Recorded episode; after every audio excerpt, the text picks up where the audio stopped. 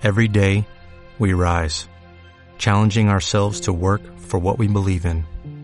At U.S. Border Patrol, protecting our borders is more than a job, it's a calling.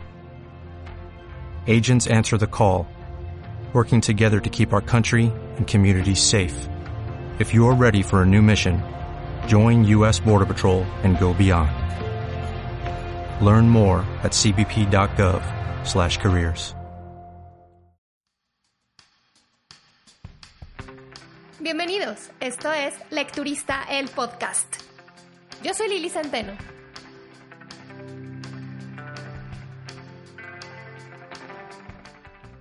Hola, ¿cómo están? Bienvenidos al episodio número 18 del podcast de Lecturista, o sea, Yomera. Vámonos directamente a lo que nos truje chencha, como decimos en México. Si no se han cansado de asustarse, hoy les traigo un libro de terror, un clásico de Stephen King de los ochentas y es Misery. Además, en la segunda parte del podcast vamos a recordar algunos momentos em, de fanáticos que llevaron las cosas demasiado lejos, así como grandes autores que odiaban sus propios libros. Y si dicen esto que tiene que ver con el libro que nos vienes a recomendar, pues primero les platico de qué se trata Misery. Paul Sheldon es un famoso escritor que después de haber tenido un accidente despierta en la casa de alguien que dice ser su fan número uno, Annie Wilkes, que casualmente lo rescató del auto en el que se accidentó, en el que iba. Paul es famoso por haber escrito una serie de libros de romance medio eróticos situados en la época victoriana en la que la protagonista se llama Misery Chastain. Y a quien Paul ya no soporta, por lo que para darle un giro a su carrera como escritor decide matar a su personaje, a Misery, para dejar de escribir estas novelas y ser tomado en serio.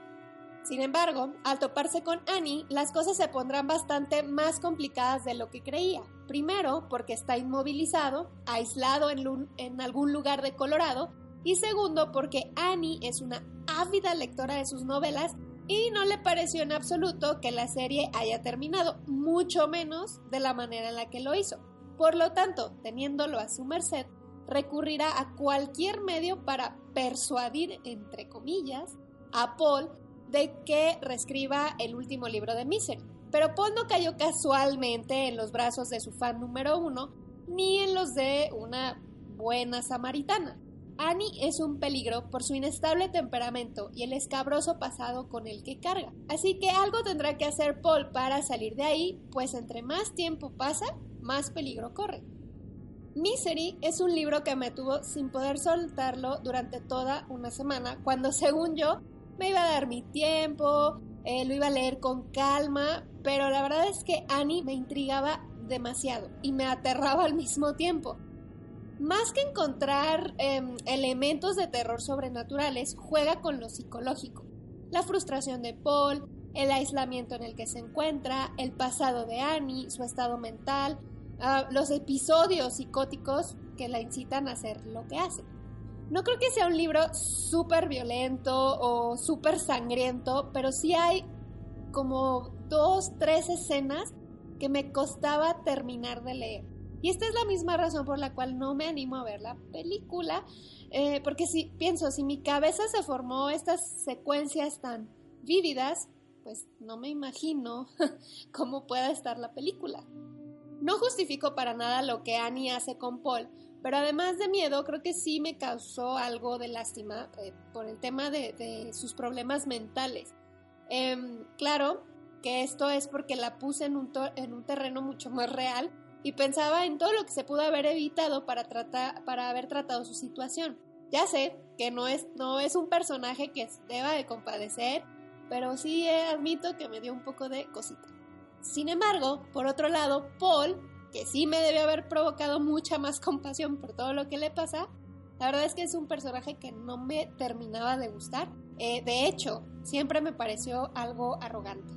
Aunque no es un elemento sobrenatural, ya saben que Stephen King siempre mete algo como inanimado que parece tener vida propia, o cuando menos es un personaje más de la historia. En este caso, la máquina de escribir que tiene Paul, que aunque no hace particularmente nada más que ser máquina de escribir, es muy siniestra. Eh, yo digo que se convierte en un artefacto como de tortura y arma mortal. De hecho, hay unas nuevas ediciones de bolsillo de libro de Misery padrísimas. Digo, hay varias de, varios libros de Stephen King, pero la, edición de Misery aparece justamente la máquina de escribir un poco cadavérica y la verdad es que es una edición que me muero por tener. Misery es una novela corta, sobre todo para los parámetros de Stephen King, Creo que son 376 páginas, pero es muy ágil, llena de horror, misterio y muchísima desesperación. Me gustó mucho y ojalá se animen a leerla pronto. Yo le di 4 estrellas en Goodreads.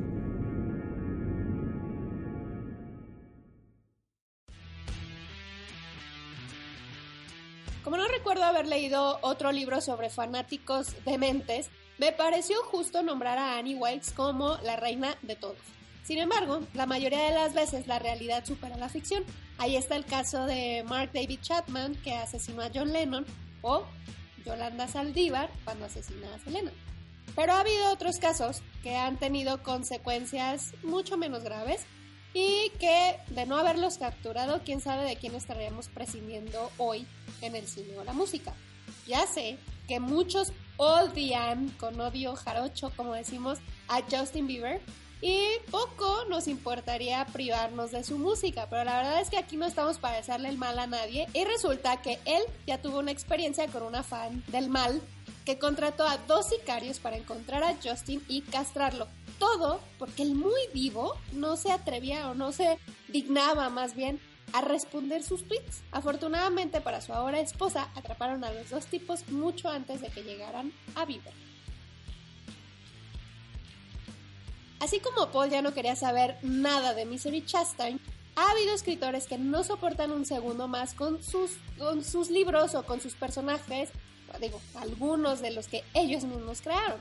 El caso más famoso y hasta cierto punto más parecido con la historia de Stephen King fue el de Sir Arthur Conan Doyle y su famoso detective Sherlock Holmes al que por cierto nunca, o sea, nunca ni desde el inicio le tuvo cariño.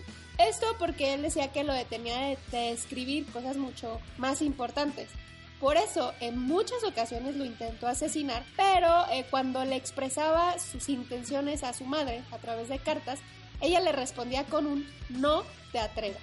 Finalmente, lo consiguió, mata a Sherlock Holmes, se va a la guerra, escribe otras cosas, pero cuando regresa, empezaba, empezó con una historia llamada El perro de los Baskerville.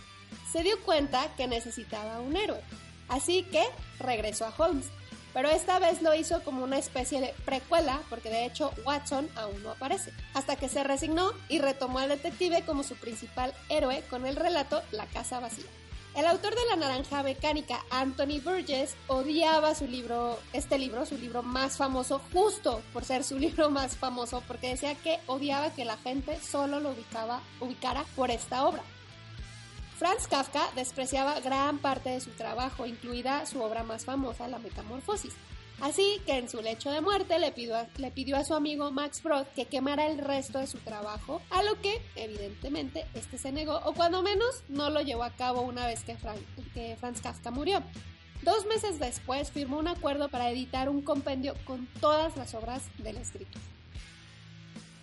El mismo Stephen King tuvo una situación complicada con su novela Rabia, que por cierto escribió bajo seudónimo, se ha intentado distanciar de esta novela, ya que habla sobre un estudiante de preparatoria que lleva un arma a la escuela y mantiene a sus maestros y a sus compañeros como rehenes. Una historia que se ha repetido en muchas escuelas de Estados Unidos y el problema para King fue que en algunos de estos eventos se encontró esta novela entre las posesiones de quien ejecutaban el secuestro o los asesinatos. Entonces él, de hecho, en algún tiempo intentó que se dejara de editar esta novela, pero al ver que no lo conseguía del todo, pues simplemente se desentendió de la novela. ¿Conocen algún otro caso donde los escritores hayan odiado sus libros o sus personajes? Si es así, porfa, cuéntenmelo en los comentarios. Si aún no han leído Misery, espero lo agreguen a su lista de por leer. Y además se animen a ver la película. Si se animan, luego me cuentan qué tan vamos a decir, Tarantina está. Y si creen que la aguante, acuérdense que soy súper miedosa Y las escenas muy sangrientas o muy eh, explícitas, ah, violentamente, no son lo mismo. Me despido por el día de hoy. Recuerden suscribirse a este podcast, seguirme en Instagram, Facebook y Goodreads como arroba lecturista y visitar el blog lecturista.mx. Los espero por aquí la próxima semana. Bye.